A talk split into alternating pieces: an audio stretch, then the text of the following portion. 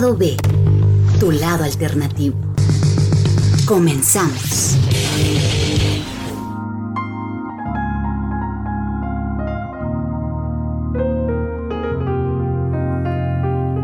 Continúa la parte 2 en el podcast.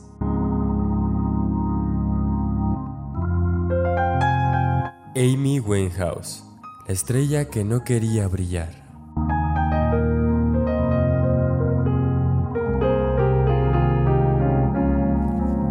Amy amaneció sin vida en su casa de Camden Town el 23 de julio de 2011. Su muerte causó una gran conmoción y truncó una prometedora carrera musical. La noche anterior había estado tocando la batería, bebiendo y cantando. Al principio se pensó en sus adicciones a la heroína y el crack como causa del fallecimiento, pero en realidad para julio de 2011 ya las había dejado, pero falleció a causa de una intoxicación alcohólica. En su habitación se encontraron tres botellas vacías de vodka y en su organismo 416 miligramos por decilitro de sangre. ¿Qué quiere decir esto? Que superaba cinco veces la cantidad legal de alcohol autorizada para conducir. Cinco veces. En 2009 pasó unos meses en la isla de Santa Lucía para desintoxicarse y componer nuevas canciones para su tercer álbum. Se la veía más recuperada, pero no pudo ganarle la batalla al alcohol. A finales de mayo del 2011, poco antes de morir, ingresó en una clínica londinense para tratar su adicción a la bebida. Incluso en 2011 lanzó su propia disquera llamada Lioness Records. Su primera clienta fue su propia ahijada John Bromfield, que a la fecha sigue siendo cantante con un estilo muy similar al de su madrina.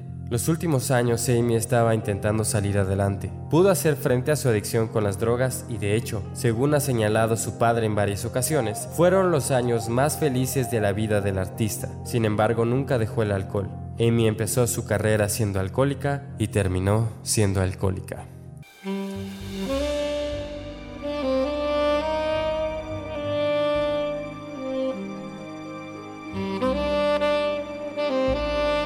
Pero el alcohol y las drogas no eran su único problema. Su hermano Alex Winhouse, periodista de profesión, aseguró en la revista The Observer que el mayor problema de Amy desde la adolescencia había sido la bulimia, una enfermedad muy importante de la que no se habló mucho, lamentablemente. Y sumado a sus padecimientos el 23 de junio del año 2008, varios años antes de su muerte, un doctor dictaminó que Amy sufría enfisema pulmonar sus pulmones solo operaban al 70% de su capacidad. El resultado de su angustia pulmonar era por culpa de que Amy no paraba de fumar crack. Amy se asustó tanto que empezó a dejar de fumar y se puso parches de nicotina. Unos pocos meses después, en octubre, el doctor que la medicaba en la London Clinic le dijo que sus pulmones estaban muy infectados. A pesar de todas las adicciones y su negativa a rehabilitarse del todo, Amy no quería morir. El día antes de su muerte, la artista le aseguró al médico que la visitó que ella quería vivir, según cuenta su biografía. Sin embargo, el exceso de alcohol, la bulimia y un enfisema pulmonar por fumar crack la destrozaron por dentro. Un final que impidió al artista cumplir otro de sus sueños, el de ser madre.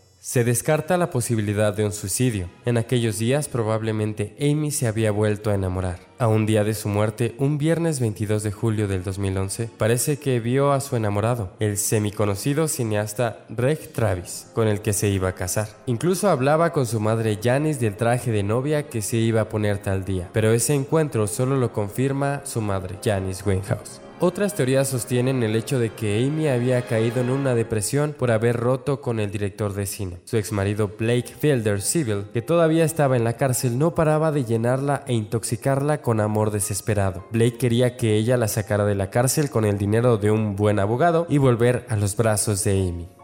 Ella nunca quiso eso. Una voz rasgada y prodigiosa la enrumbaba con fuerza hacia una fama de la que ella siempre intentó huir. Yo no soy una chica tratando de ser una estrella, solo soy alguien a quien le gusta cantar, decía en aquellos tiempos en los que iniciaba su carrera. El documental del director Capadia titulado Amy y estrenado en el 2014 logra que nos pongamos aunque sea mínimamente en los zapatos de una diva que nunca quiso serlo y nos lleva a padecer por un momento el acecho de la prensa y el zumbido constante de murmuración de la gente. La música me permite ser sincera hasta el punto de que hay canciones que a veces me niego a cantar porque me resultan muy duras y sus 27 fueron definitivamente la estrofa final. La última aparición pública de Amy fue el jueves 21, dos días antes de su muerte. Amy se presentó en el Roundhouse de Londres para apoyar el debut de su sobrina Dion Bromfield, pero fue una aparición patética. Cuando Dion le puso el micro a Amy que había subido al escenario, no podía cantar. Solo por la cabeza de Amy pasaba en aquellos días la película de sus sentimientos, de su situación o de su desesperación. El día anterior de su muerte se cayó a la salida de un taxi, poco antes de almorzar con su madre. Janice dijo que su hija parecía ida, como si ya no estuviera en este mundo.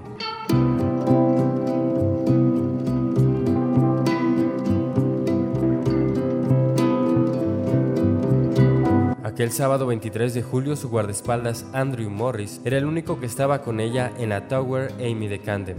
A las 10 de la mañana, tras una noche de insomnio y al parecer de vodka, Amy le dijo que quería dormir un rato y se retiró a su dormitorio. Poco antes de las 3 de la tarde, Andrew quiso despertarla y sospechó que Amy no respiraba, que mantenía la misma posición en la cama de cuando se acostó. Andrew llamó a una ambulancia. Dos se presentaron poco antes de las 4 de la tarde y Amy fue declarada cadáver a las 3.54 de la tarde de aquel sábado por el superintendente de origen hindú Raj Kohli. Meses después, el forense dictaminó que Amy había muerto por intoxicación etílica.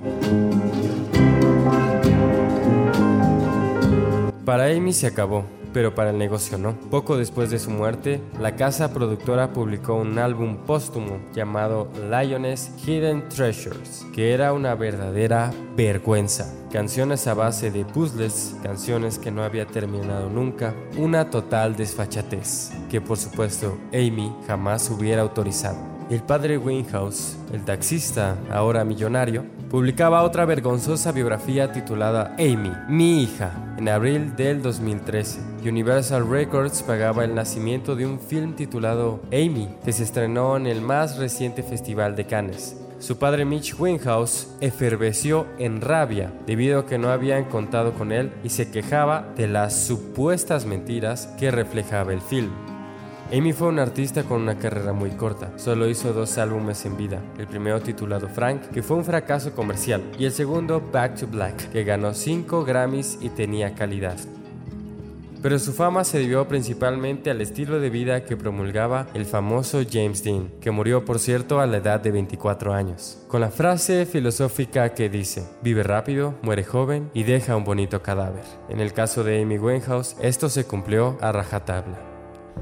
Amy era carne de cañón para los tabloides británicos. Nunca dejó de serlo. Vivía en esa tabla de surf tan frágil y a la deriva. Una noche en que su exmarido, el amor de su vida e imbécil drogadicto Blake Fielder, había sido encarcelado por traficante. Una docena de paparazzi se concentraban en el portal de su apartamento en Camden. Como hacía frío, Amy abrió la ventana de su salón, silbó y les invitó a todos a que subieran a tomarse una copa para calentarse. Esa era Amy, la chica de la puerta de un lado, la hija de un taxista al que Dios le había dado una voz maravillosa, de las pocas que se meten en el alma. Amy fue otro cadáver exquisito de la música que murió a los 27 años, edad fatídica en el mundo de la música. La prensa constantemente la atacaba por su falta de interés en entrevistas, como en la que el periodista Carlos Arciénega afirmaba haber sufrido durante su charla con Amy. Los críticos la catalogaron como una mujer con poca presencia en los escenarios, que no disfrutaba ese lugar para nada es que ella nunca quiso eso. Amy se describía a sí misma como una cantante tímida y nerviosa antes de cada show y no como una presentadora nata. Si hubiera dependido de ella, no hubiera sido una estrella, porque era una persona muy humilde. Amy siempre decía que se conformaba con cantar en un garito o en un bar de manera constante y no trascender nunca. Amy Winehouse fue, es y siempre será una gran historia. Y toda historia sobre una chica que fallece debe de tener un villano. En este caso hay varios sospechosos. Tal vez la mató su promotor al impedir que la maquinaria de su fama se detuviera a pesar de que todo aquello le estaba destrozando el cuerpo, el corazón y la mente. Quizá la mató su padre por no haberle dado el amor que necesitaba de pequeña y por no prestar atención o no importarle todos sus problemas. Es probable que la haya matado su marido Blake por haberle dado aquello que le mitigaba el dolor que ya le había infligido su padre en un bonito regalo llamado heroína, crack y demás también por supuesto por causarle aún más dolor para mitigar con drogas. En realidad el mayor villano permaneció presente y oculto durante su vida, culpable y libre de acusaciones, antes y después de su muerte, como en cada artista que pierde los estribos, y aún así es quien pretende tener derecho a contar su historia. Curiosamente, Amy siempre pudo identificarlo, intentó mucho tiempo huir de él, pero no pudo. En realidad el mayor villano fue la fama en sí. A Amy la matamos nosotros. La celebridad se convirtió en un aliado de sus adicciones y en enemigo de su arte. La obligaba a seguir dando conciertos en vez de volver a su hogar. Sé que tengo talento, pero no he venido a este mundo para cantar. He venido para ser madre y esposa, para cuidar a una familia. Fueron las palabras de Amy Winehouse en un periódico. Quiero que me recuerden como una persona auténtica, Amy fue una de esas artistas que se entregó literalmente para nuestro deleite y disfrute, aún sin saberlo y sin desearlo. Si Amy hubiera ido a rehabilitación esa primera vez, cabe la posibilidad de que jamás hubiésemos disfrutado de Back to Black. Pero me pregunto, ¿de qué más podríamos haber disfrutado en su lugar? Nos hubiera gustado muchísimo oírla cantar sobre, libre de drogas, de alcohol y del alma. Tenía el mayor de los dones, aseguró una vez Tony Bennett, refiriéndose a Amy Winehouse. Si hubiera vivido, yo le habría dicho, la verdad es que la vida te enseña cómo vivirla, si sigues existiendo el tiempo suficiente. Palabras del ídolo de Amy. Tras su trágica muerte, la familia creó la fundación Amy Winehouse, que trabajaba para prevenir los efectos del abuso de las drogas y el alcohol en los jóvenes. El escultor Coy Portel hizo una escultura en bronce de Winehouse llamada Excess, o Exceso en español, situada en el barrio de Camden, lugar de encuentro para todos los fans de Amy. La obra retrata a la cantante con su característico peinado. Aunque el nombre de Amy Winehouse siempre ha estado ligado a las adicciones, no es justo que se le recuerde solo por eso. Muchos músicos se han drogado y no han quedado solo esa imagen de ellos. Amy es mucho más que alcohol y drogas. Sus amigos y familiares definían a la cantante como una persona cariñosa, inteligente y sobre todo amante de la música. Su protegida John Bromfield sabía que Amy no quería ser el centro de atención. La joven cantante asegura que su madrina estaba más interesada en convertirla a ella en una estrella. Si no hubiera conocido a Amy, no estaría donde estoy ahora. Amy nunca intentó quitarme nada. La única actuación que hizo conmigo fue con Strictly Come Dancing. Quería que el centro de atención recayera en mí, no en ella. En la noche del jueves, antes de morir el sábado, Andrew Morris, su guardaespaldas, descubrió a Amy en su computadora recreándose en sus propios videos propagados en YouTube. Amy se dio cuenta y le dijo a su guardaespaldas, Chico, sé cantar. Era su auténtica pasión.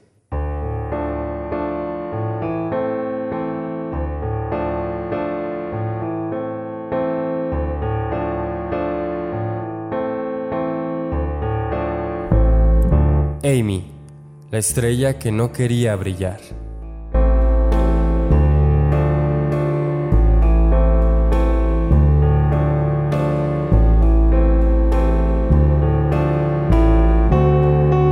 Hasta aquí el primer podcast del segundo artista de esta serie Club de los 27, Amy Winehouse, una historia bastante interesante, muy difundida, pero pocos saben varios datos que hemos presentado en este podcast, porque la verdad es que tuvo una vida bastante intensa, como ya lo comentamos, y también bastante interesante. Amy Winehouse nos dejó un gran legado y también una gran enseñanza sobre el cuidado de nuestro cuerpo, de nuestra alma, de nuestro corazón. Mucha gente en el mundo suele buscar la fama, pero algunas veces hay quienes intentan huir de ella.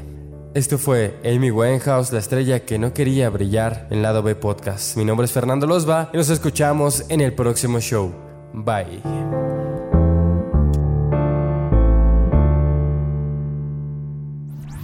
Lado B, tu lado alternativo. Terminamos.